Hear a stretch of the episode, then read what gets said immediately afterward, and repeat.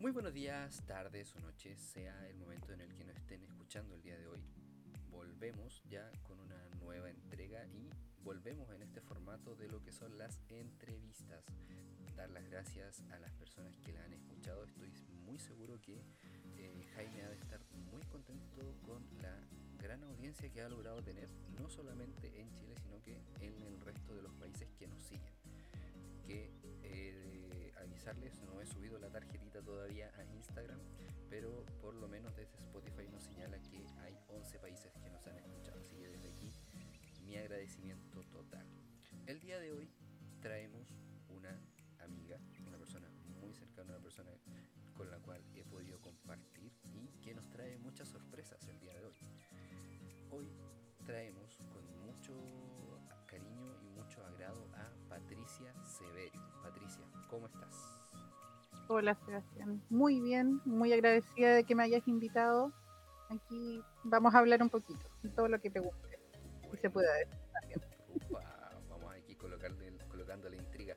Pero lo primero, quiero eh, ofrecerte este espacio, unos momentos, unos minutos, los que tú estimes necesarios, para que te puedas presentar, comentarte, tal como dije antes. Acá no solamente te van a escuchar desde Chile, vamos a, nombrarte un poco de la lista de donde te van a escuchar también porque te van a estar escuchando desde Estados Unidos, Argentina, Alemania, México, Brasil, España, Perú, El Salvador, Costa Rica y Australia. No apliquemos presión, ¿eh? No, para nada, no sienta presión, solamente que la van a estar escuchando desde distintos puntos del globo, ¿ya? Así que cuéntanos, Patricia, ¿quién eres tú? ¿Quién soy? Soy Patricia Severio, valdiviana. Eh, ha sido lectora hace mucho, mucho tiempo, desde que tengo uso de razón. Y me atreví a, a lanzar algunos escritos hace un par de años. Eh, y ahora de nuevo con el empujón de una amiga que tengo que es Julia Pinto, que la conocen por JP Torres. Ella me dijo, atrévete a escribir porque ya es hora, deja de esconderte. Así que aquí estamos lanzando próximamente en una antología otro de mis relatos, a ver qué pasa. Antologías, ¿de qué tipo de antología nos traes en esta oportunidad? Eh, la antología que se viene ahora se llama uh, Rapsodia, es una antología del rock eh, que fue lanzada por un grupo de chicas que trabajan apoyando a distintos autores independientes. Ellas son textualmente activas, así se llama el grupo. Lo pueden encontrar en Instagram o en Facebook. Y ellas lanzaron la convocatoria eh, había una lista grande de canciones, bastante buenas. También la playlist está aquí por Spotify. Y cada uno tenía que elegir un tema. Un tema, inspirarse a través de la letra de la canción y hacer su magia. Ahí salió mi relato, que se llama The Monster. Inspirada en. Claro. inspirada en la canción Demons de Imagine Dragons. interesante, Sin duda yo creo que personalmente tengo muchas ganas de leer ese relato. Por lo que entendí, no es primera vez que escribes. No, no, no, no es primera, no es primera vez, pero que publico sería la tercera, podría decir. ¿Y cuáles han sido los trabajos anteriores que has realizado? el primero que fue autora, o sea, el primero en el que me lancé fue eh, una que se llama Antología del Olimpo, que está disponible por Amazon. En ese hay relatos inspirados en los dioses griegos. Eh, también hay chicas de distintas partes del globo. Eh, eso fue gracias al aniversario de un, un, grupo de lectura que hay que se llama El Olimpo entre Libros, al que yo pertenecía. Eh, y nos dedicamos a hacer reseñas y cosas por el estilo, propaganda para los autores de diversas partes. Quedé súper enamorada de ese trabajo, entonces eh, cuando ya fue el aniversario del grupo eh, decidimos lanzar un libro, invitaron a un par de autoras muy conocidas de dentro del área y también nos, nos unimos algunas de las que por primera vez íbamos a escribir de forma oficial. Ahí eh, el relato que con el que yo aporté se llama Écate. que habla de, no sé si conoces a esa diosa griega, no es muy conocida, es la madre de las brujas, podría decirse. me, gusta, me gusta esa área. Sí. hay, una lista bien grande de brujas que he conocido. Sí, pero a todas las amigas brujas en las que me inspiré para poder eh, gestionar ese relato. Eh, pero sin reírse, pues. Están lloviendo los palos. Yo, yo creo que acá te, tengo que cambiar. Pero no es una bruja mala. Écate no es una bruja. O sea, en, la historia sí se ha conocido, pero la que yo presenté es bien cercana. Ya, no, pero no lo decía por eso, sino que ha pasado que ya segunda invitada y igual lanzando palos para varios lados. yo creo que vamos a tener que cambiarle el nombre a esto, colocarle como algo, algo referente a esto. Algo como lanzando palos con estilo. Claro, totalmente. Y he escuchado a nivel mundial, o sea, yo creo que mucha gente, por favor, inspiremos a tirar palos para que esa gente sea más conocida. Así es. Maldad. Ya. No, mentira. No, sea malos, ya, mira. Así como te iba, te iba diciendo, ese fue el primer eh, relato con el que me lancé. La segunda fue una convocatoria simple que hubo acá en la Universidad Austral para el aniversario del campus Miraflores. Y te pedían un... Habían varias categorías. Entonces en la que podía escribir más era un relato de una plana. Ahí lancé una pequeña historia súper tierna y romántica eh, que se llama El Muelle y la tengo disponible en, en mi Instagram en algunas imágenes. En 10 imágenes la publico. Porque es más. ¿Cómo se puede decir? El libro que se generó a través de ese concurso fue de distribución gratis, así que era un, aporte para las letras nada más. qué bonito, qué bonito. Oye, y cuéntame un poquito, ya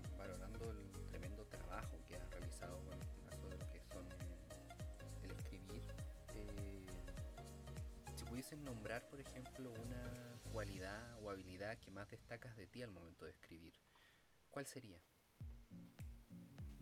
Una sola habilidad. Eh, mira, yo me, dedicaba harto al tema de transmitir emociones a través de lo que tú estás escribiendo. Ya. Me gustaba mucho eh, escribir discursos. he escrito un montón de discursos no te puedo decir para quiénes porque se los regalo a estas personas porque me, gusta que quede impreso eso. Y, y como te digo, eh, a través de esa, de esa frase, del, texto que implica un discurso, eh, meter eh, situaciones emotivas entre medio. Entonces, he, logrado ese objetivo y después de decir el discurso, las personas quedan ahí con sus ojitos de lágrimas y cuando ves esa reacción, quiere decir que, lograste hacer eh, lo que tenías en mente cuando estabas escribiendo. O sea, tener esa habilidad de, de mover emociones. Claro, claro. Interesante, interesante. Y, por ejemplo, de, esta misma forma en que has trabajado y que tú mencionas que has podido mover o resonar las emociones de algunas personas ¿cuál crees tú que ha sido como el momento más significativo para ti como escritor? Yo siento que recién estoy empezando como para decir que tengo un momento específico, pero Ay, te podría mencionar algunos, o sea, cuando por ejemplo terminas de revisar tu manuscrito, lo tienes aprobado y todo, lo inscribes lo inscribes y te llega ese certificado, el primer certificado que dice, esto es tuyo. Esto es tuyo y va a quedar eternamente tuyo. después, claro, cuando mandas la, a imprimir las copias, el libro siempre va a quedar eh, registrado en la Biblioteca Nacional, por ejemplo. Queda una copia en la Biblioteca Nacional. ¿Cuántas personas tienen su copia en la Biblioteca Nacional? O sea, es, es una cosa que tú dices, ay, pero es un libro. Sí, pero es tu libro, es tu hijo, es en el que volcaste todo tu, tu mundo, tus emociones, entonces es súper lindo. Y que no solamente, o sea, completa ignorancia. Pero, tal como tú dices, o sea, es algo que nunca más se va a poder sacar de ahí. Y que muchas personas pueden acceder a ello. Así me imagino que es eh, acercarse, en este caso, acercarse un poco más a ti. A través de los... Sí. sí, sí, no lo había pensado en ese sentido. Te, empiezas a abrir un mundo en el que las personas después llegan y te empiezan a hablar, te mandan mensajes preguntándote cosas respecto de las letras. no, no lo había. Me acabo de dar por sentada con esto. No había dimensionado así. cosas que pueden ocurrir. Oye, pero más allá de lo que me comentabas de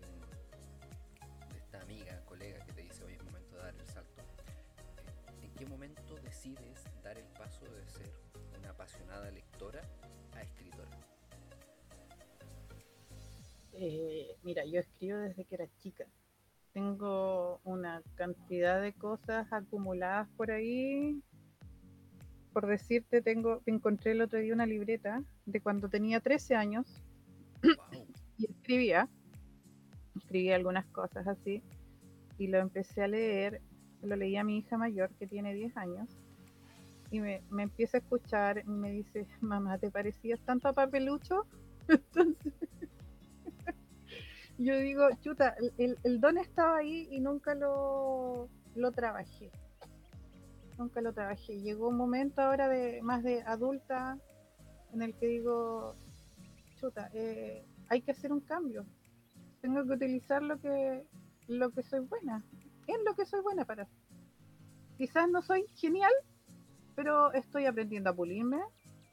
Tengo un grupo de amigas a las que sí puedo llamar amigas, son otras autoras y entre todas nos ayudamos a, corregir lo que está mal, a pulir, nos vamos riendo una de otras, ayudamos a mejorar una escena y ese trabajo es pero algo que yo por ejemplo, no, les, no les puedo pagar con dinero, pero les puedo pagar con la misma emoción que ellas le entregan a mis letras.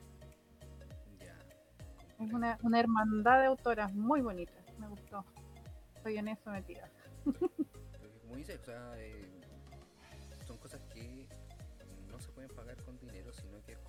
estar ahí, con apoyar, con conseguir, con tratar de mantener viva esa llamita, tal como tú dices, lo descubriste tarde pero a lo mejor, como, tú dices, el don siempre estuvo ahí. Eso, pero no, no creo que haya sido tarde, ¿ah? Yo creo en que las cosas aparecen en el momento preciso.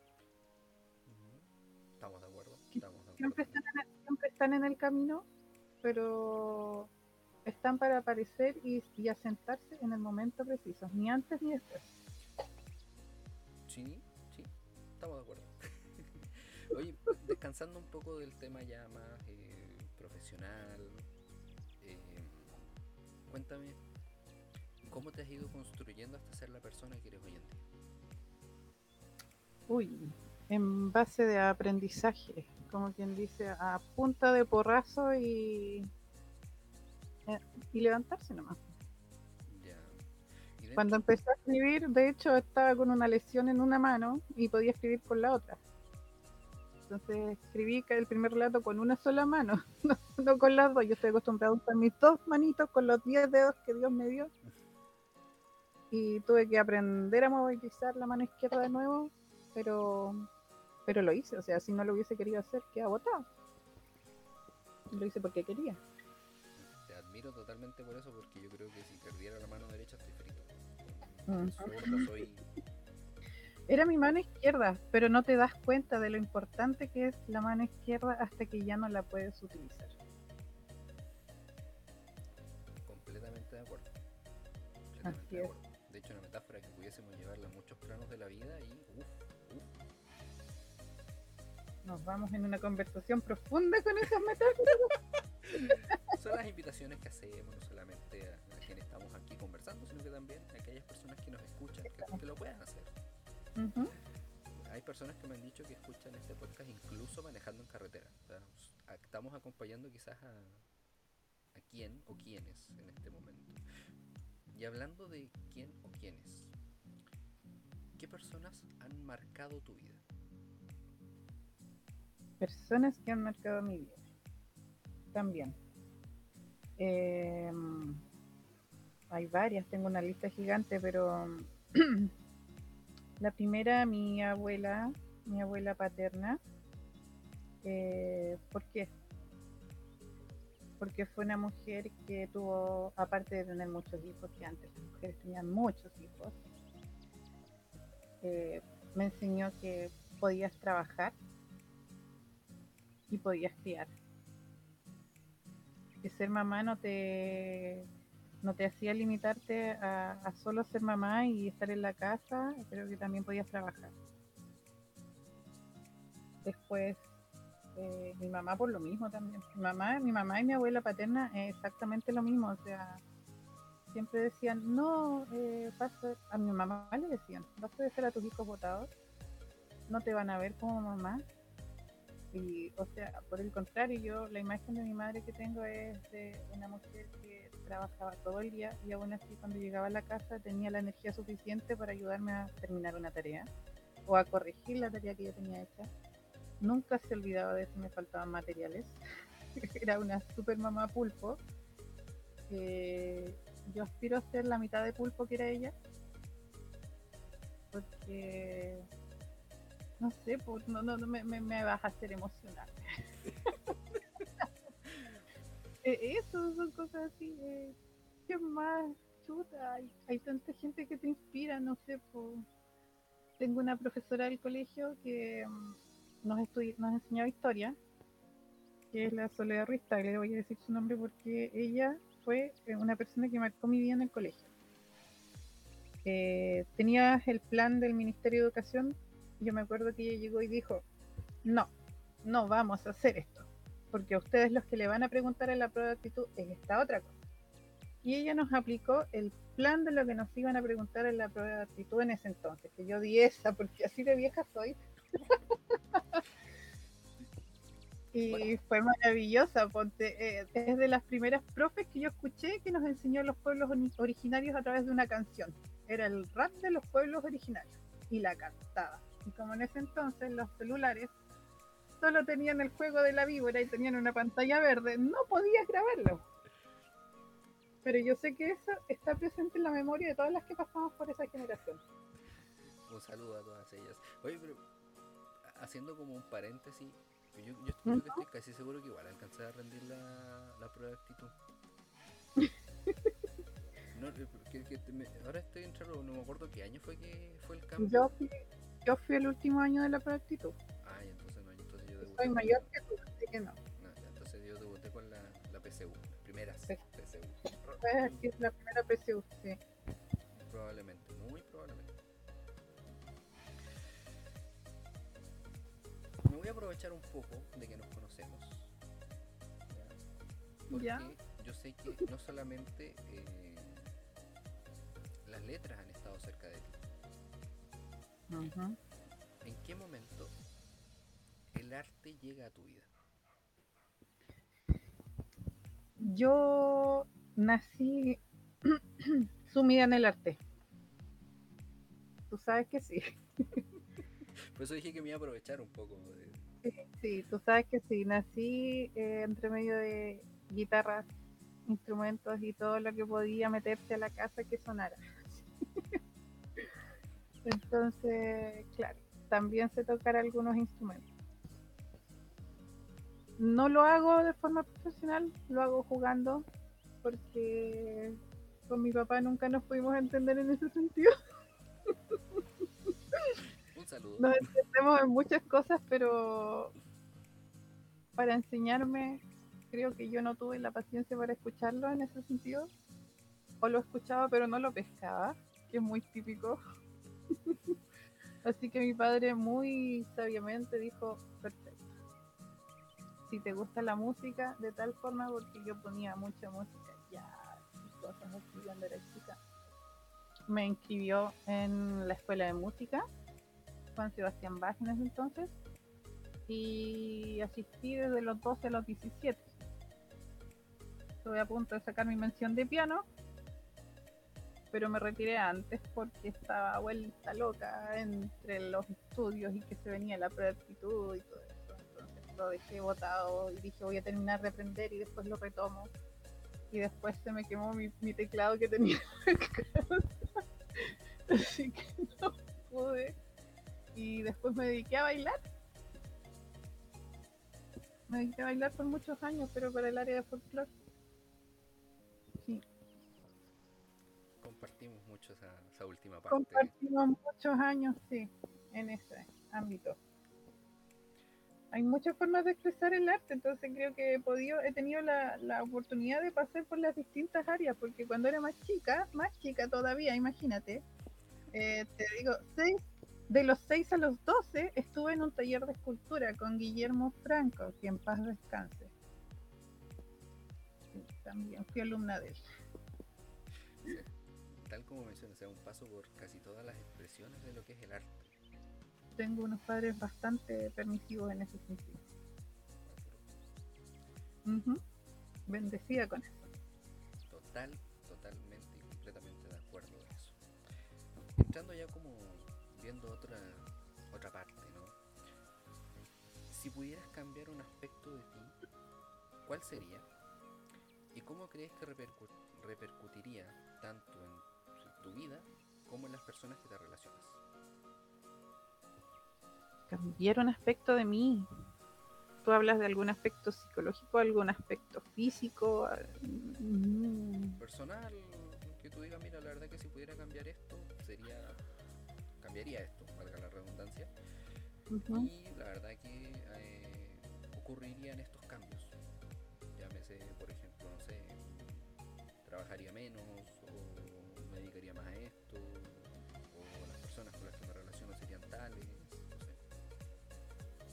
Mm, ya, ya, mira, em, cambiar algo, probablemente eh, mis niveles de estrés, que la verdad que se generan más por la, la gran cantidad de cosas que me pongo a hacer, porque me gusta aportar en varios sentidos. Entonces, de repente uno abarca más de lo que puede, eso sí. Eh, he aprendido a autogestionar mi tiempo de a poco, porque es un proceso largo.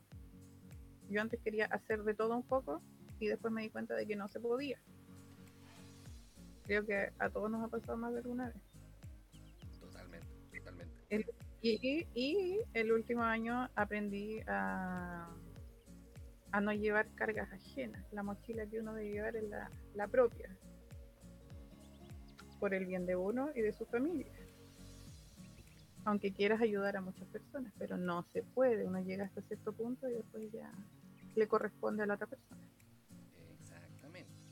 ¿Mm? Interesante. Pero cuesta, cuesta. Se aprende, pero cuesta. como todo cambio en la vida, o sea, no es algo que sea como fácil por, por todos los significados que puede tener. O sea, hay muchas cosas que entran ahí que simplemente se, se tapan, por así decirlo, que no es solamente un cambio, es una cosa, pero hay muchas, muchas, muchas detrás ahí. Entonces, es algo a tener en consideración. Oye, ampliemos un poco el foco, ya, incluyamos a, a más público, por así llamarlo. Ya. ¿Cuál es tu mirada o tu análisis de la sociedad actual y la forma en la que ésta se, se comunica o se relaciona? Ay, ay, ay. Tema complicado. ¿Que me venda o que me gusta? ¿Quieres honestidad o quieres palabras de.? No, Fantástico. acá, acá estamos en una, una conversación sana. Salió muy de tolerancia cero, pero. Ya, sí, sí, por eso digo. No, pero acá es tu visión, acá. Mira, lo que, lo que yo veo, lo que yo siento es que estamos en este momento en una sociedad que está extremadamente sensible, extremadamente reactiva y con un nivel de tolerancia y empatía que está por el suelo. Entonces, eh, he visto, ¿cómo se podría decir? Muchas personas que son como una bomba de tiempo. Y que esperan a explotar para poder solucionar las cosas. Sí, completamente. Entonces eh, es algo que se ve más como una tendencia a nivel nacional, a nivel mundial, y, y llega un momento en el que uno dice, chuta, ¿será porque estamos bombardeados de información o porque le estamos haciendo más caso a esa información externa que a lo propio que tenemos en casa? Te pones a pensar en esas cosas. Entonces yo el último año, ponte, eh, llegaba a la hora de las noticias y cambiaba el canal.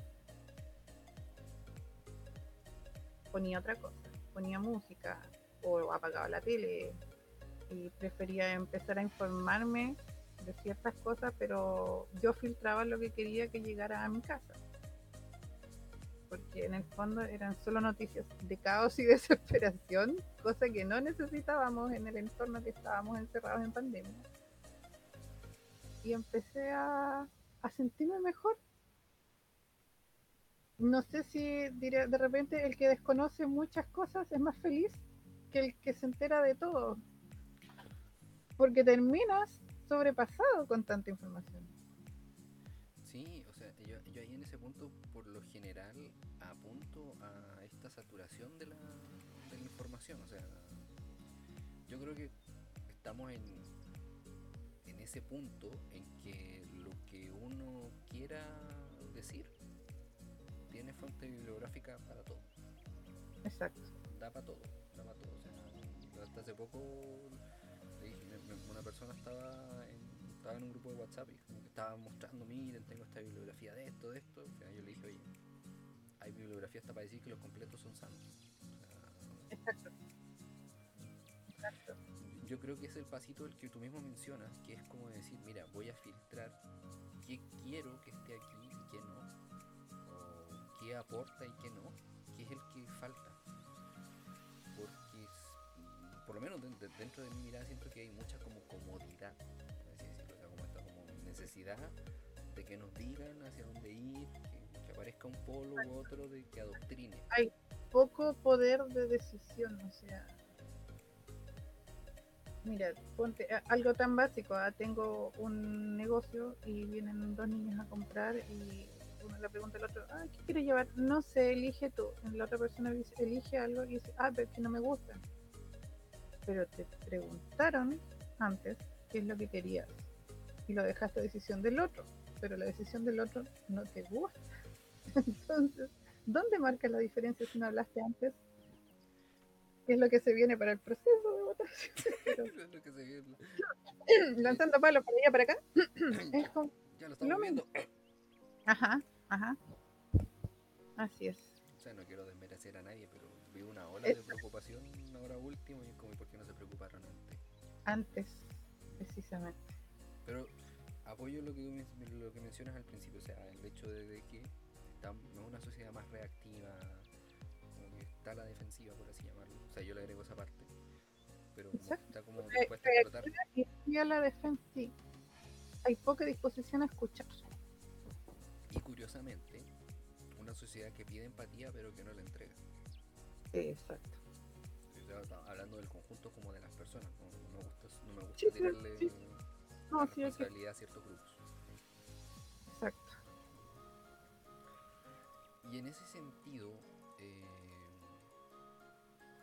ya yendo como más de plano lo que es este espacio, ¿cómo valoras el panorama de la salud mental en la actualidad?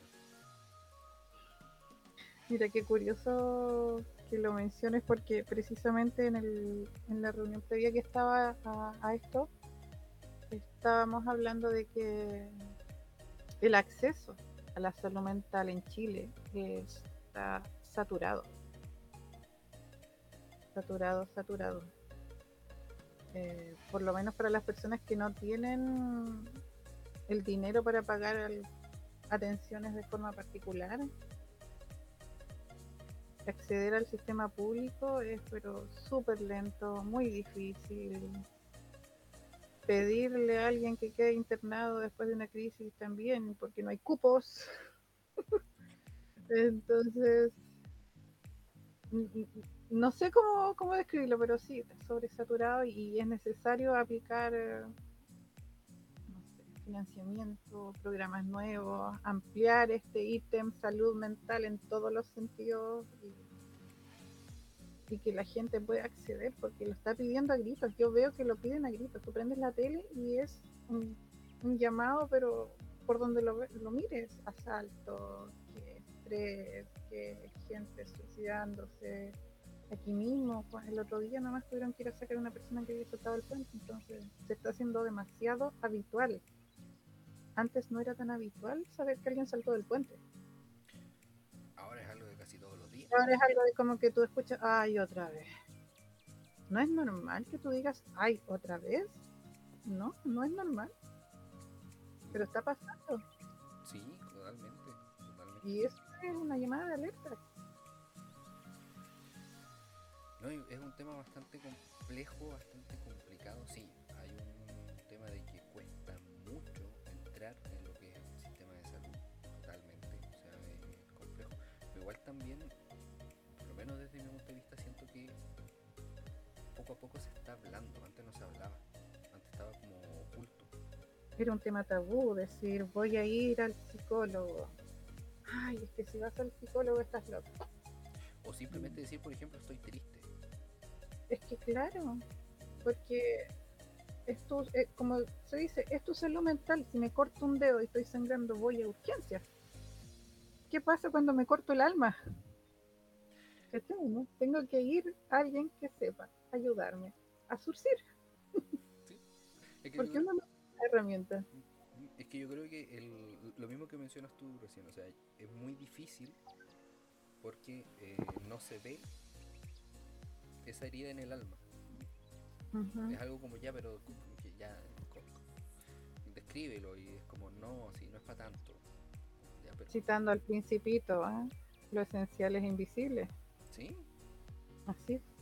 Sí, y ahí es como, oye, ya a lo mejor para X persona no es tan grave, pero para esa persona en ese minuto es grave y es lo que importa. Claro, es su mundo. Cada persona es un mundo distinto de sensaciones y de emociones. Y, y para esa persona lo que uf, lo mata a ti probablemente te da cosquillas. Claro. Entonces, sí.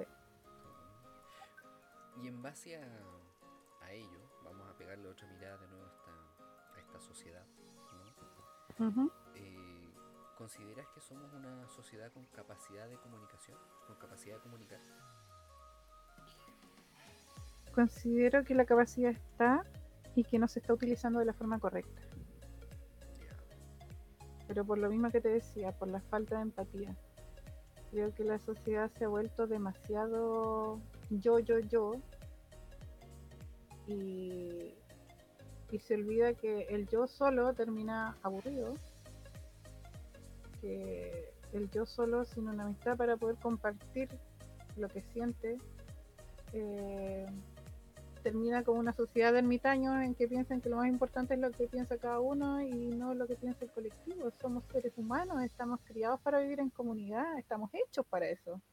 Estamos hechos para interactuar, para reírnos, para tirar la talla, para, no sé, ayudarnos unos a otros. Si no, no llevaríamos tantos años en el planeta.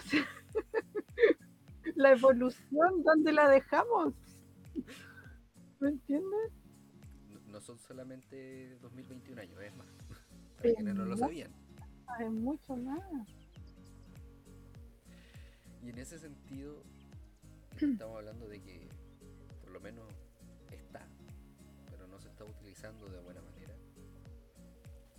¿Qué aspectos crees que pudiesen facilitar en este caso eh, tanto la comunicación como la escucha? Te pusiste muy difícil.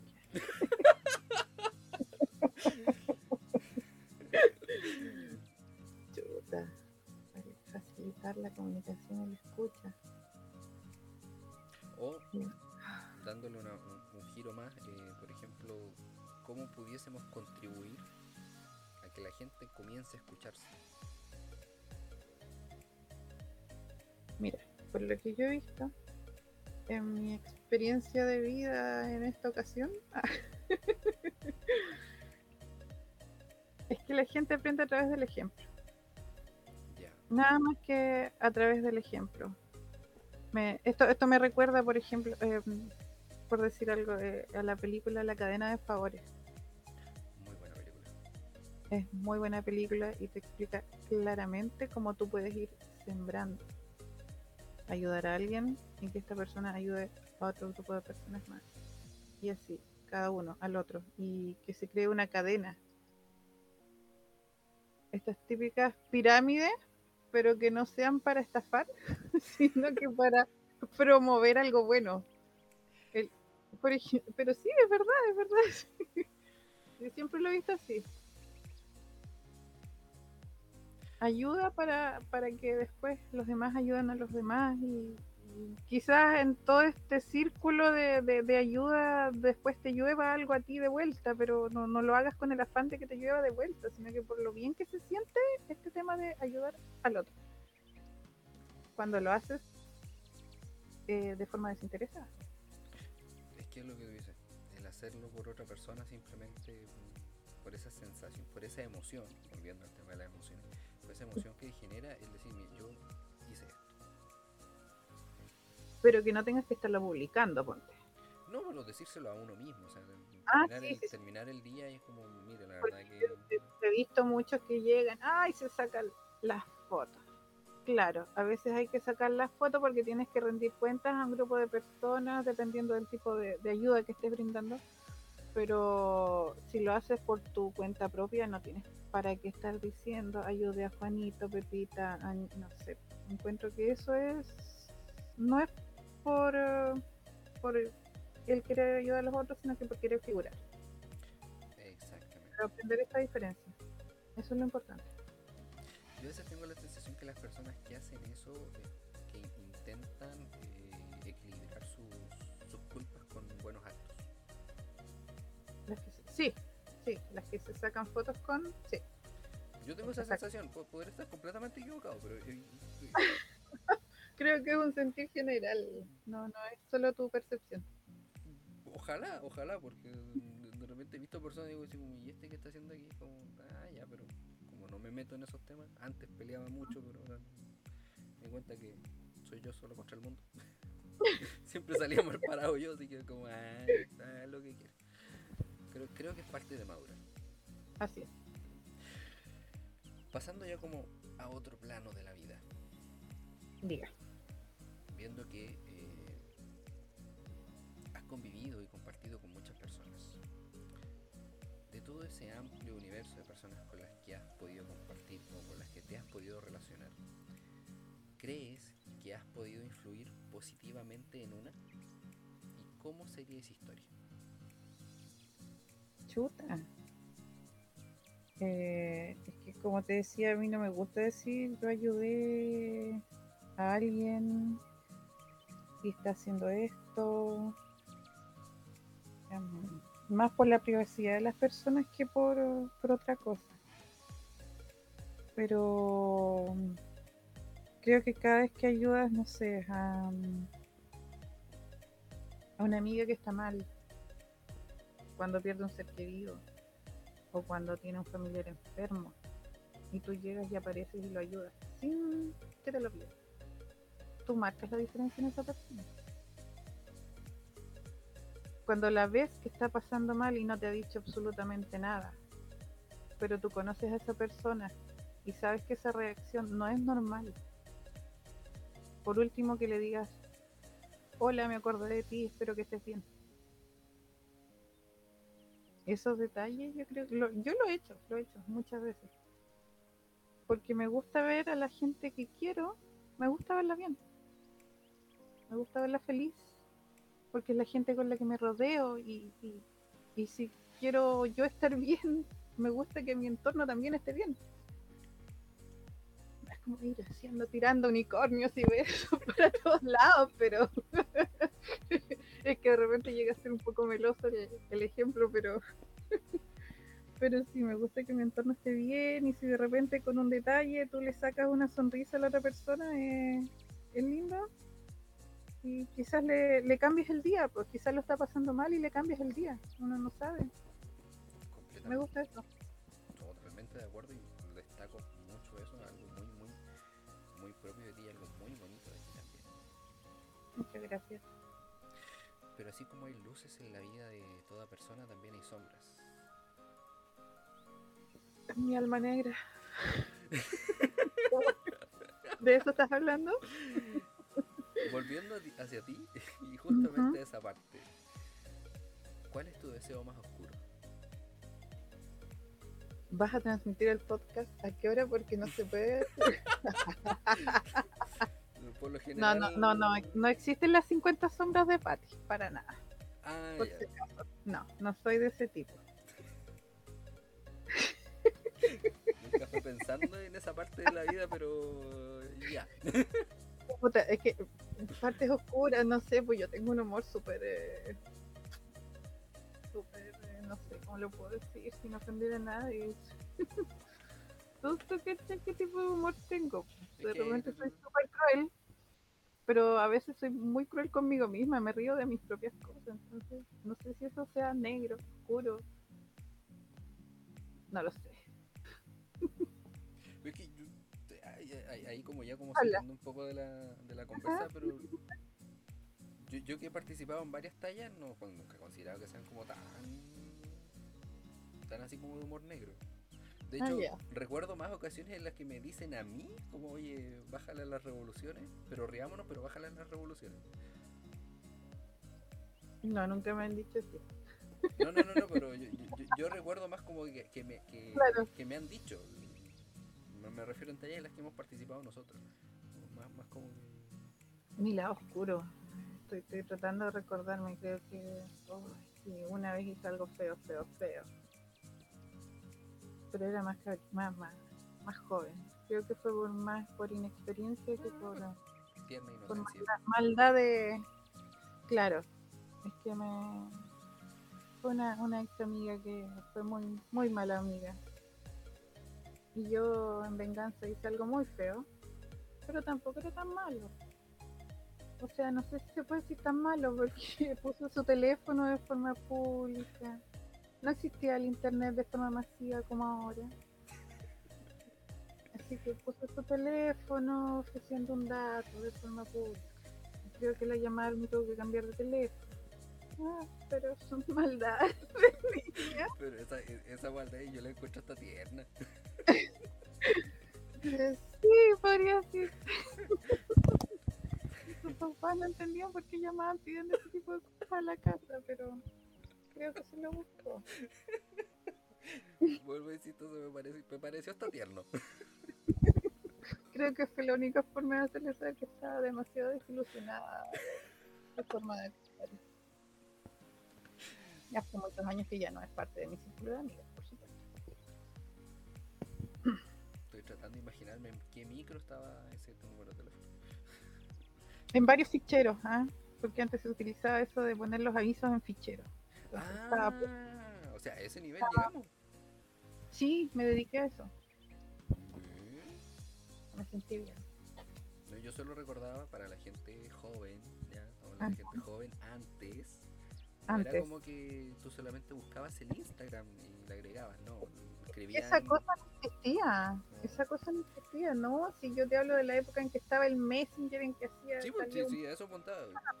Cuando, cuando querías conocer a alguien en la micro te encontrabas con. con ¿Cuánto se llama? Con eh, Catita abajo no sé cuánto. Arroba no Claro. sé qué. Claro, el IRC, eso. Ese era como la, la cita a ciega. en ese. Claro. Te atrevías, agregabas y le hablabas. O su número de teléfono. Pero mm, cosas de antes. Ustedes no Uh. Claro. Se nos cayó el carnet, pero totalmente. Pero, oye, me di un porrazo más o menos. Oye, Pero yo creo que muchos de los que están escuchando también se van a recordar de eso. No, re- recordando, reviviendo la vida. Oye, antes de como de saltar de nuevo. Sí que Otro salto de tiempo, ya. No, tan así no. Pero, ¿cuánto se llama?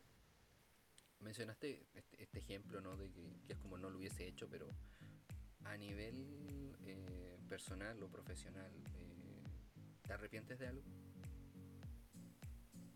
Ah, maldición, a ver. quizás de no haber seguido estudiando apenas pude, porque terminé mi carrera profesional y yo trabajaba para la unidad de relaciones internacionales y el director me había ofrecido ayudarme a postular con una beca para irme a Alemania. Y yo dije, ay, me carga el alemán. Pero claro, tonta en esa época. O sea, ¿quién te eso y tú no lo aceptas? Porque yo, yo tan tonta, yo. ¿Pero por qué calificas así, por favor? Es que en ese, en ese momento tonta porque no pensé en la relevancia que podría haber tenido tener un posgrado en Alemania. Ahora, ahora veo el peso que hubiese tenido. En esa época era como, ay, sí, es que estoy tan enamorada, voy a quedarme aquí porque siendo que si me querían igual me iban a esperar, o sea. No lo hice. Alguien se está dando una piedra en el pecho, mi culpa, mi culpa, mi gran culpa. no, pero no lo tengo así como un lo tengo como un pendiente. Yo sé que igual se puede hacer. ¿De qué forma en este momento me estoy craneando? Y claro, ahora estoy filtrando con otro punto, con otra visión el tema de poder tener un, posgrado, porque cualquier cosa que sale me gusta ponerme a estudiar. Yo creo que no muchas personas dicen que les gusta seguir estudiando. A mí me encanta. Y me retan de repente porque me dicen, no puedes ponerte a estudiar en dos, tres cosas porque tienes que respirar y acordarte de tomar once también. Y yo, es que me gusta y que en línea es que se puede. Lo puedo ver en la noche. Claro, son clases grabadas, después uno tiene que responder. Digo yo. No siempre da el tiempo. Es cuando uno quiere que por favor el día tenga más horas. Es. Pero por eso te digo, eh, he aprendido a dosificar. Entonces estoy. Eh, me gusta mucho planificar cosas. Ah, ya. Planificar, sí. Me gusta planificar, eh, trabajar con eventos o decir en hasta esta fecha voy a tener algo, después voy a tratar de hacer esto, y si no sale bueno, lo reagendo. Porque también aprendí a, que no todas las cosas te van a funcionar como las tienes planificadas. Entonces mi, mi frustración no es tanta, de hecho casi nula. la flexibilidad abre muchas cosas. Sí, sí, si las cosas no se pueden hacer en un momento, ya después saldrá, o sea, no, no voy a calentar la cabeza con eso totalmente. Volviendo un poco a tu recorrido en el arte, ¿en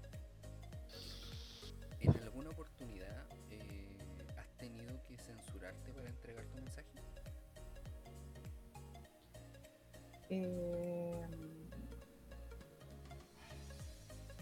sí, o sea, claro, porque de repente uno quiere sacar todo desde, bueno, especialmente en los momentos de rabia, de rabia. De hecho, hace unas semanas mi papá me recordó una vez que escribí una carta al diario y la escribí porque estaba muy, muy, muy molesta. Porque acá en el sector en que vivimos había un árbol que tenía más años de los que tú te pudieras imaginar y entonces medía una cantidad de metros impresionante y es, de los mismos que están cerca del centro de Valdivia, en el que a, ese árbol le pusieron una plaquita cerca del banco. ¿Puedo decir el nombre? por favor, por favor. hay, un, hay un árbol en el paseo que está atrás del Banco Estado. Ese mismo árbol, el hermano estaba acá. Tiene una cantidad, tenía el de acá una cantidad de años que la verdad es que no le terminé de contar los anillos porque eran muchos cuando lo cortaron. Y el árbol lo cortaron por un mero capricho Aparte tenía un panal de abejas y tú sabes que las abejas son una especie que está protegida. O sea, debería estar. Y la miel es súper. Las abejas no molestaban a nadie. Vivían ahí hace mucho tiempo y no molestaban a nadie, no picaban a nadie. Vivían ahí. Y el árbol lo cortaron. Lo cortaron ¿por qué? Porque daba mucha leña. Entonces, claro, escribí esta carta que te decía al diario, en donde le puse, creo que una frase, algo que decía como que lo que no lograr, no logró votar ni el terremoto más grande del mundo, lo votó una persona con el criterio del tamaño de dos dedos de frente. Entonces, claro. Era un texto que decía varias cosas así, en ese tenor. Me publicaron en el diario. Uh. y mi padre después me dijo que la persona encargada de eh, renunció. Entonces, claro, después de eso, yo me sentí un poco culpable. Porque a pesar de que me censuré un poco en escribir lo que me estaba saliendo, pero del estómago, de las tripas y del corazón, causé el efecto en esta otra persona. Nunca pensé en que iba a renunciar, iba a redimensionar la cantidad de cosas que había Pero bueno. Eso. Usualmente a esta pregunta iba, iba acompañado como cómo hubiese sido el evento si no tuviese censurado, pero la verdad las cosas que creo que en esta oportunidad lo vamos a omitir. La persona probablemente seguiría trabajando feliz y cortando arbolitos por todas partes. Tal vez, no lo sé. Puede ser, puede ser, o a lo mejor si hubieses escrito todo lo que querías escribir, la persona ya no estaría aquí. Muy probable. Si hubiese ido a otra ciudad, a eso me refería. Sí, sí, sí. No, no, Están pensando mal. ya, entrando como en la, en la recta final. A día de hoy, ¿cuál crees que sería tu legado? ¿Y cómo crees tú que te recordarían las personas? Uy. legado espero que la semilla que he plantado en cada una de las personas por las que he pasado de frutos, de frutos siempre. Tengo dos pequeños proyectos de humanos de los que estoy a cargo. y, y espero que, que lo, lo bueno que les he enseñado, así como lo malo que he hecho en ellas, porque también me he equivocado y eso yo lo reconozco. Que lo bueno surja, que lo bueno siga, que eso es lo que uno espera en realidad. Yo creo que. que, en el fondo es eso. Que es tan profunda tu pregunta, por Dios. Todo. Tú me preguntas algo y yo empiezo a cuestionarme, pero. habré hecho esto bien, habré hecho esto mal, no lo voy a saber porque en realidad cuando pase ya no voy a estar en este mundo, entonces espero que el arbolito que planté de frutos. Eso es lo que uno espera. Que el libro que escribí le ayude a alguien. Que las letras que le entregué a esta otra persona para el discurso, para la poesía o para lo que sea que la necesitara, le haya servido. Entonces, demasiado profunda todo.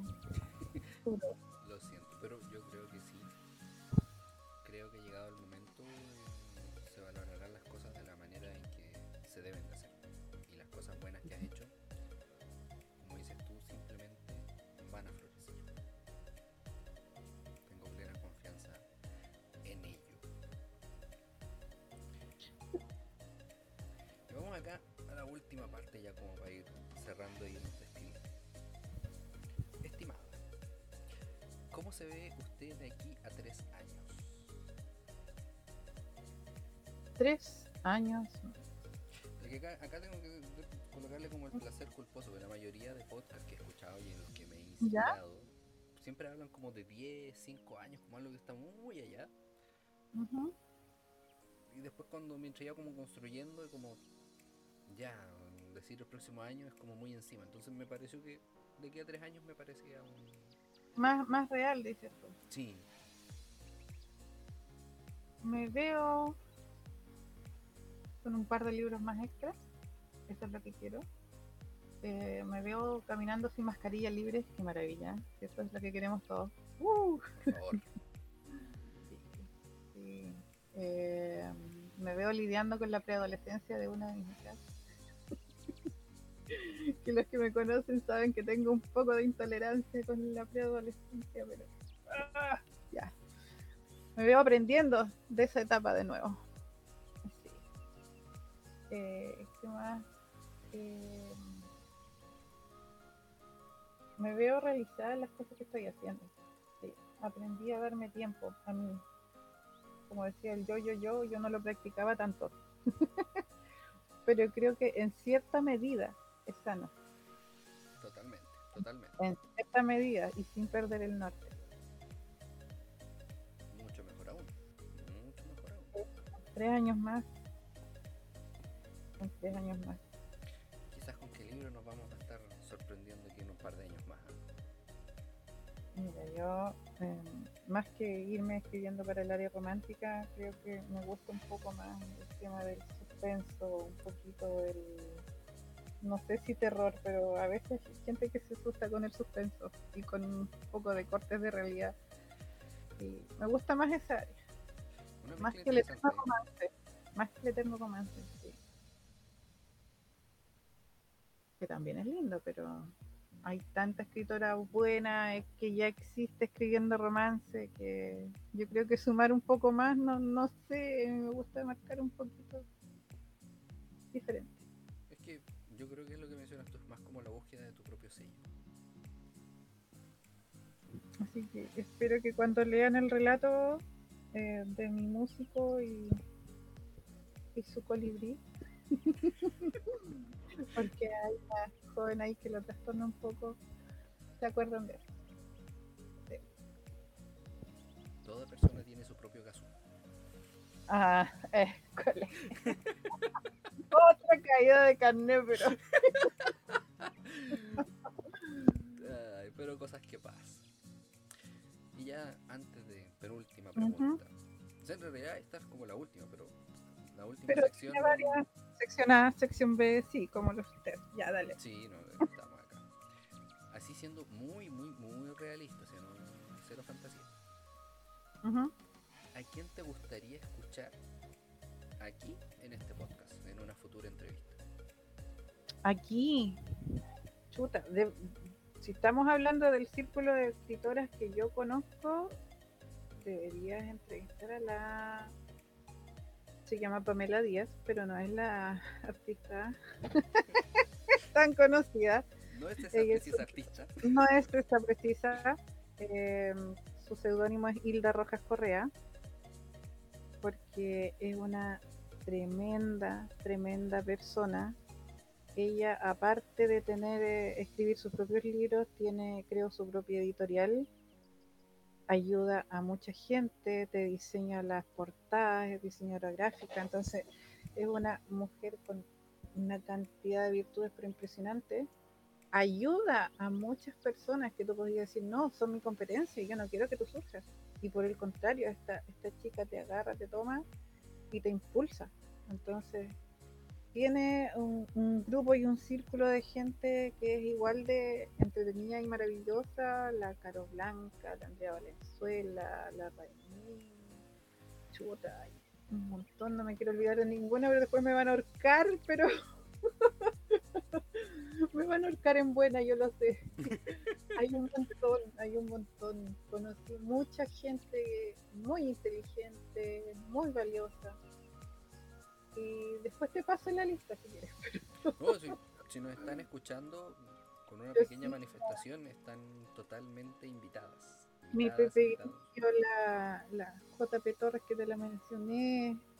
Hay gente de fuera, Lutier Numenés, chuta. Mucha, mucha gente. Mucha gente que se decidió a dar el salto y autopublicar, porque, uff, qué difícil es eso. Me imagino, me imagino. Pero lo están logrando, lo están logrando. Hay mucho talento, mucho. Como decías tú en un momento, es darse cuenta de que el talento o la facilidad está.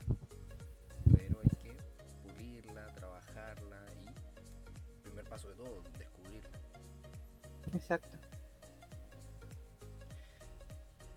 Y ya entrando a la última parte, aquí ya está la venganza. Ay, a ver. Esta es la parte de la venganza. Y aquí es cuando la entrevistada o el entrevistado, invitada, Ujú. invitado, eh, se puede desquitar. Chuta. Porque acá voy a dar el pase, ¿no? Para que pueda realizar tres preguntas, en este caso hacia mi persona.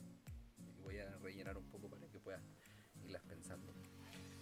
¿Cómo como típico, ¿no? Que, que sea como característico acá de este podcast, que no solamente eh, entrevistar a la persona y hacer las consultas, que va enfocado directamente a, a cómo comunicamos y de qué manera la persona entrevistada comunica, sino que también pueda en este caso decir, bueno, ya que me preguntaste tantas cosas, y como me hiciste cosas tan profundas, entonces ahora es mi momento de desquitarme directamente. Ahora yo te voy a preguntar esto.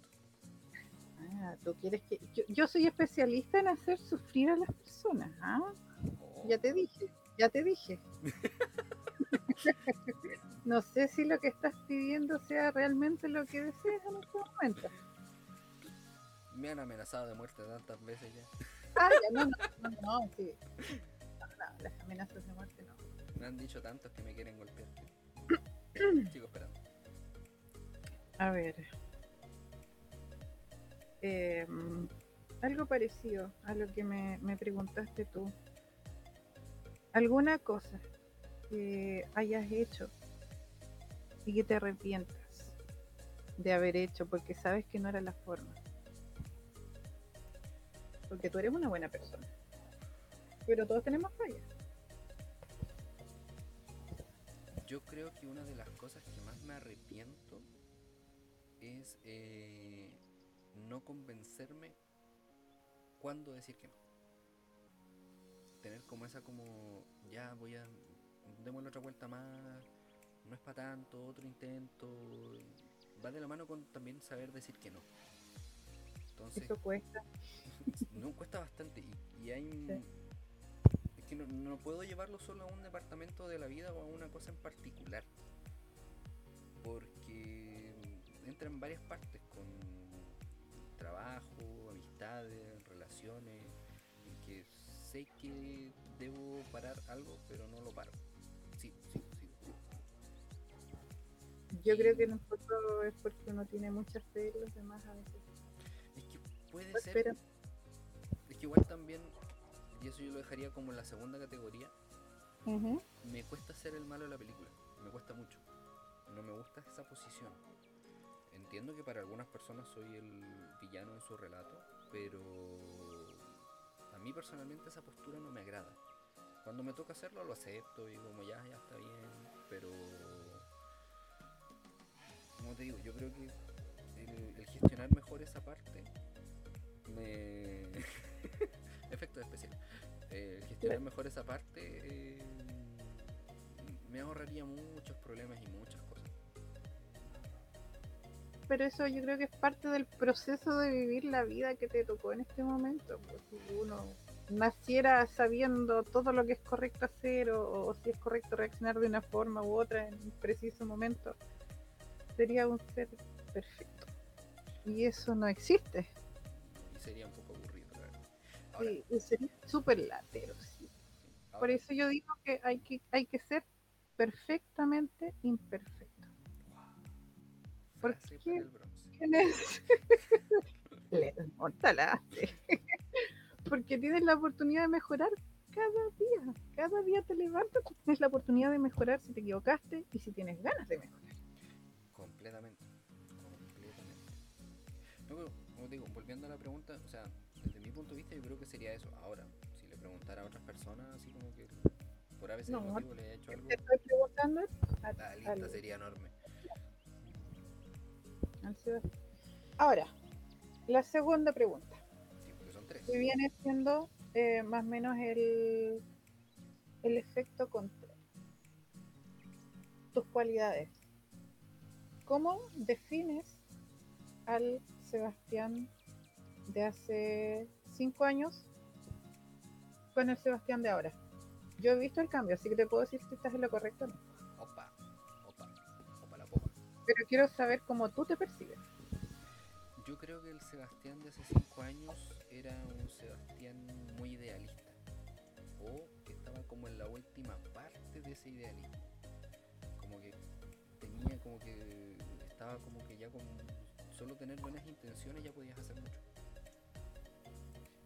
Y desde ese proceso y periodo, y cuento estos últimos 5 años porque es el periodo en que estuve trabajando y estudiando, en el que de una u otra forma eh, he ido como aterrizando y actualmente pudiese decir que soy un Sebastián un poco más realista, que conserva un poco esa ansiedad de, de ese como ideal de que las cosas salgan como cree que tienen que salir, pero que está como más como ya...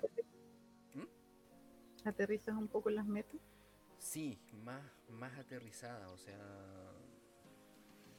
por ejemplo, el, decir ya en tal, en tal tiempo necesito cumplir esto para poder lograr esto otro. Se puede dar el ejemplo ahora como, porque ya no, e, ese plan hay que cambiarlo, pero por ejemplo el decir, mira, la verdad las los son a 30 años, cosas así. Claro, pero no está tan caro. de hecho ahora ya no se puede, se eliminaron los créditos a 30 años. Claro.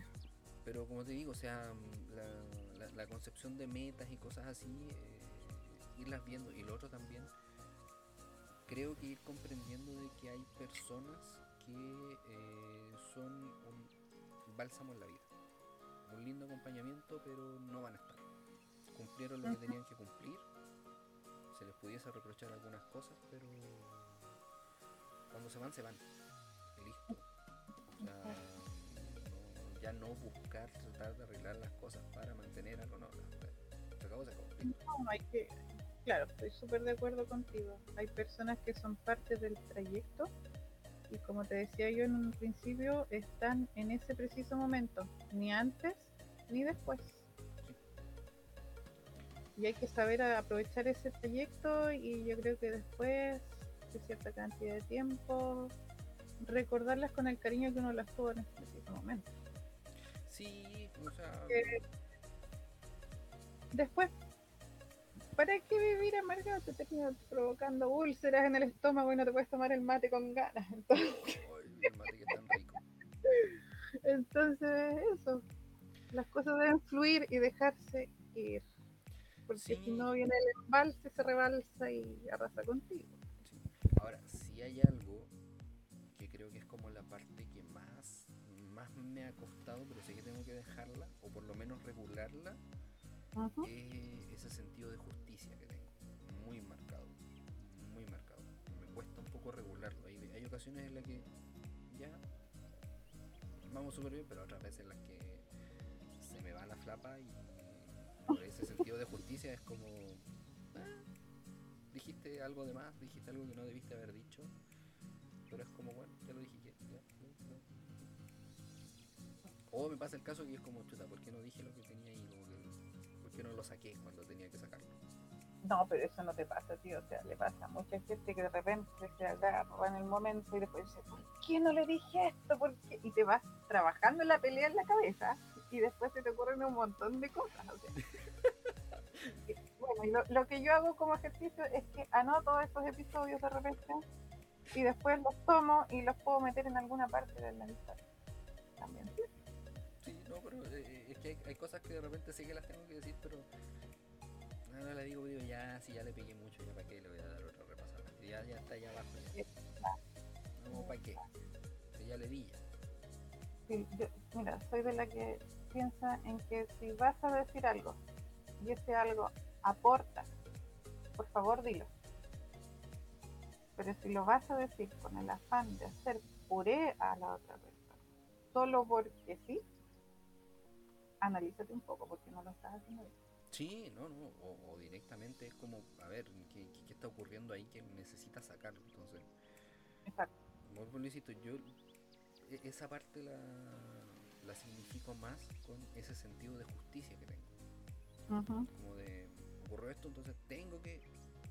O, hay, que hay que tener ojo ahí porque puedes pasar del sentido de justicia al sentido de venganza. pues no, entonces, es súper delicada esa línea. Es que tengo muy claras las personas de las cuales yo me vengaría. no te voy a preguntar la lista. no son, si la memoria no falla, creo que dos o tres. Pero. Y, cada vez que pienso en ese tema, rememoro tan bien lo que me provoca, o esa emoción, las tengo, las tengo tan marcadas, que cualquier cosa que. O sea, nada se ha acercado a ello. Entonces como que Y lo otro que también, claro, o sea, esa, esa sensación de venganza sería mero placer mío. Exacto. Sería como ir a cobrar lo que tengo que ir a cobrar, pero, Pero- sería por placer. Exacto. Porque pero si me lo preguntan así como objetivamente, no tengo necesidad de ir a hacerlo. Exacto, eso te iba a decir. En el fondo, claro, es tu parte irracional la que quiere eso, pero tu parte racional te dice, Es no que- te va a sumar absolutamente nada. O sea, que- no vas a ser mejor persona por hacerlo, es que- por el contrario.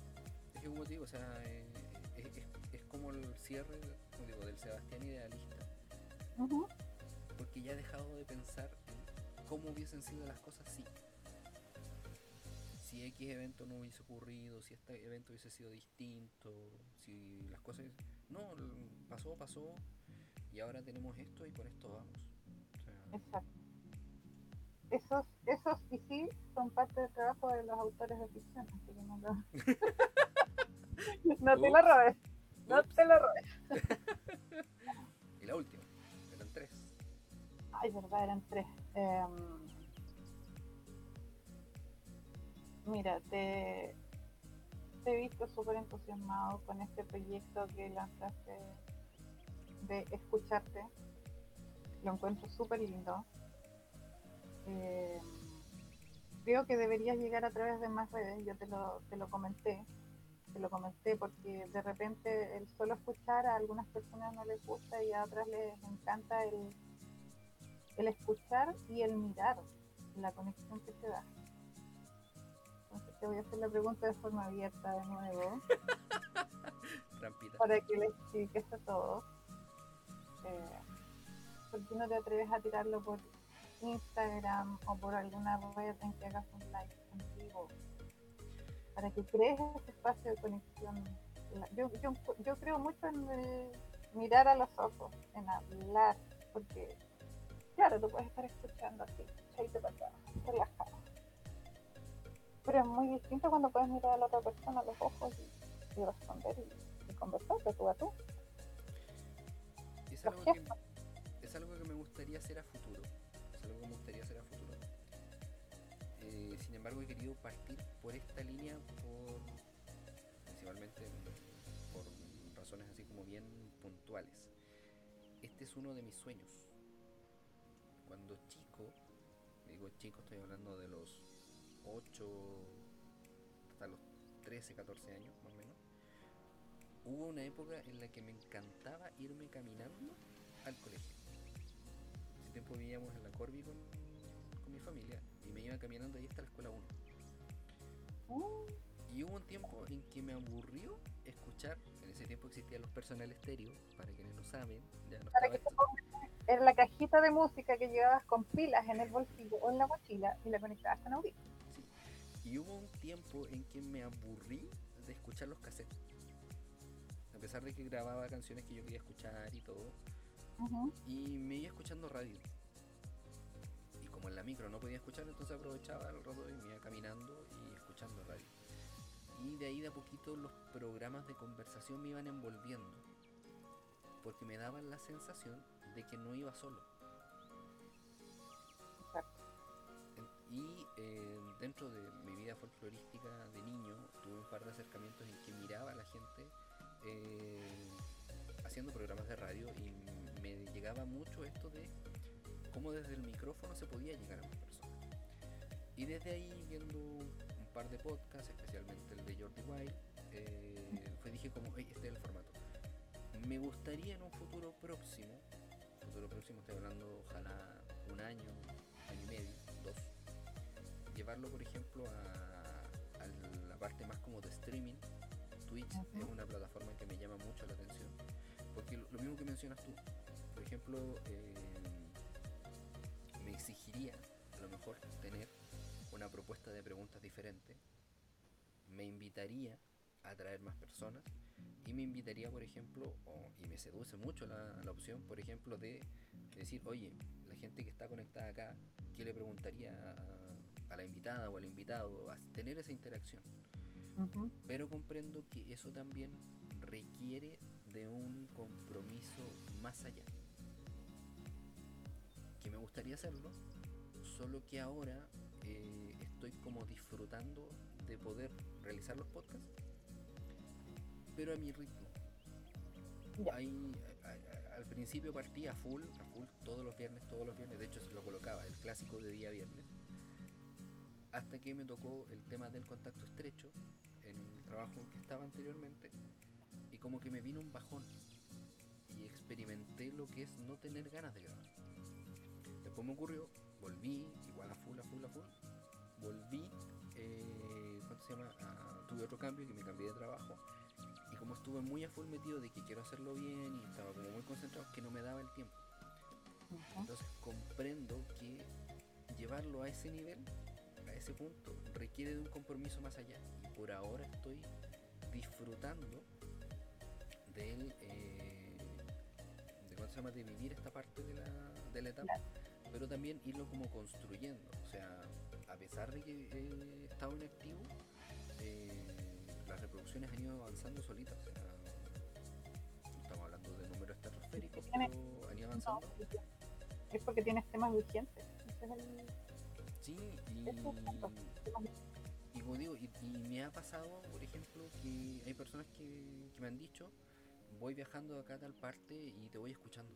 Prefiero escucharte a ti, eh, o prefiero escucharla en una entrevista, prefiero escuchar eso a, a colocar la música que coloco todo el tiempo.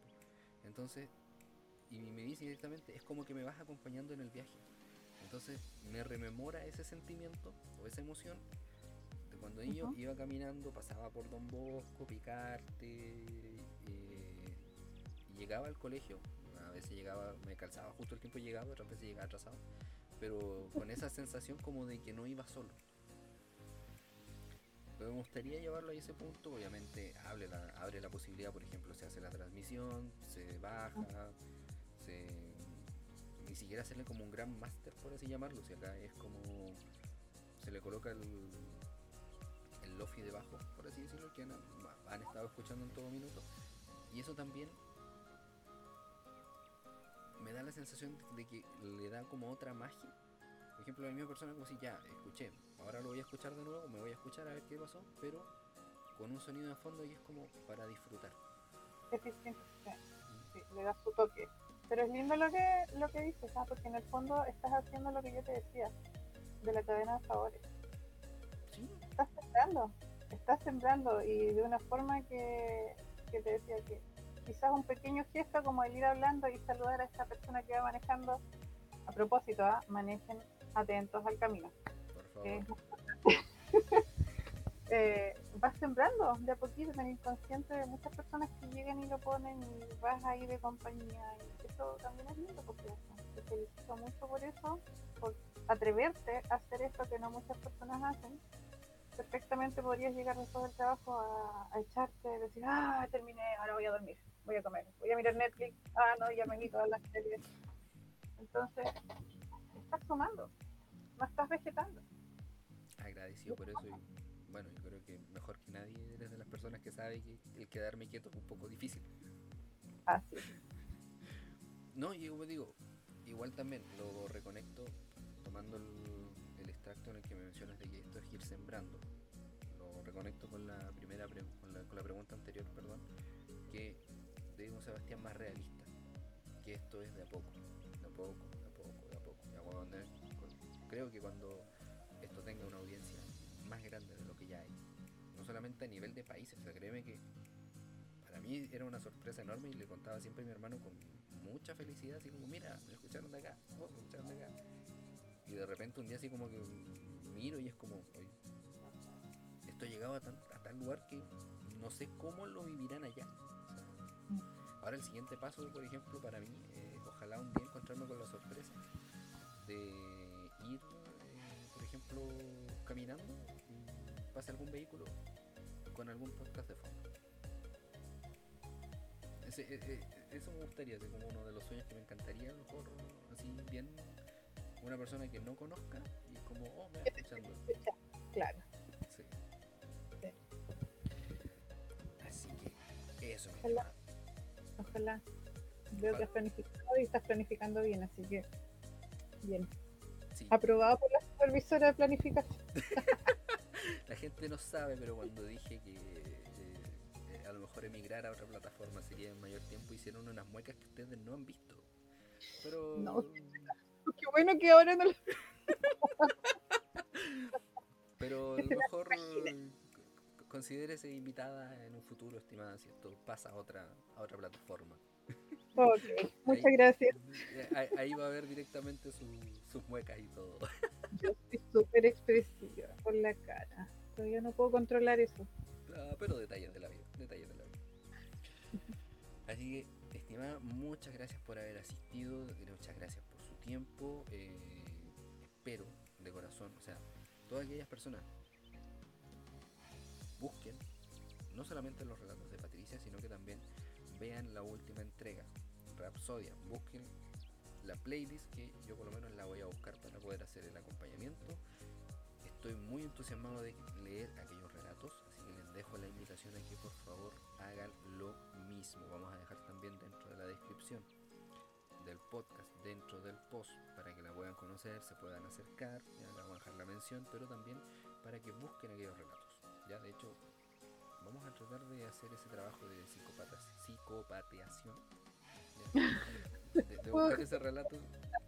Te voy a pasar los datos porque está la lista de los 12 participantes. Son 12 relatos de personas, pero la verdad es que yo no tenía la, gracia de conocerlos a todos y me estoy sorprendiendo gratamente. Qué bueno, me alegra muchísimo saber eso. Así que, estimada, antes de hacer el cierre, le dejo los espacios, le dejo el espacio que usted considere necesarios para despedirse de las personas que nos han estado escuchando. Bueno, muchas gracias a todos por escuchar eh, todas las preguntas, las más cómodas, las incómodas que me hizo Seba. gracias por disfrutar y los invito a, leer Rapsodia, que Ahora por diciembre está en preventa, aprovechen, paso el dato, a 8 mil pesos solamente, imagínense, 8 mil pesos un libro. Eh, está en preventa, a partir de la segunda semana de enero se empiezan a entregar, a repartir y a entregar. Así que para que apoyen al talento nacional emergente a través de estas chicas maravillosas que son las de textualmente activas. Eh, eso, va todo con cariño, va con pasión, con música, con rock, con todo lo que se pueda imaginar. Maravilloso. Bueno, eso también un saludo a todas las personas que participan en Textualmente Activas. También vamos a dejar la invitación para que puedan eh, participar, para que las puedan seguir. Desde aquí mis saludos, cariños y respetos al hermoso trabajo que están realizando muchas gracias por estar acá. Reitero, desearles muy buenos días, tardes, noches, sea el momento el que nos estén escuchando. Desearles una muy bonita semana, tal como lo mencionamos delante. Por favor, aquellas personas que vayan manejando con cuidado, ya estamos viendo muchos accidentes de tránsito, la verdad que eso es algo muy preocupante por lo menos en este lugar. ¿ya? También hay que darle importancia a aquello. ¿ya? Así que desearles una muy buena semana no les voy a prometer que nos vamos a reencontrar dentro de poco porque, eh, como insisto, es muy probablemente que nos eh, vayamos viendo como más sorpresas, ¿ya? Así que con calma. Las cápsulas tenemos ahí algo por ahí, pero ya prontamente lo vamos a estar subiendo. Así que desearles una muy, muy, muy buena semana y muchos cariños. Hasta la próxima.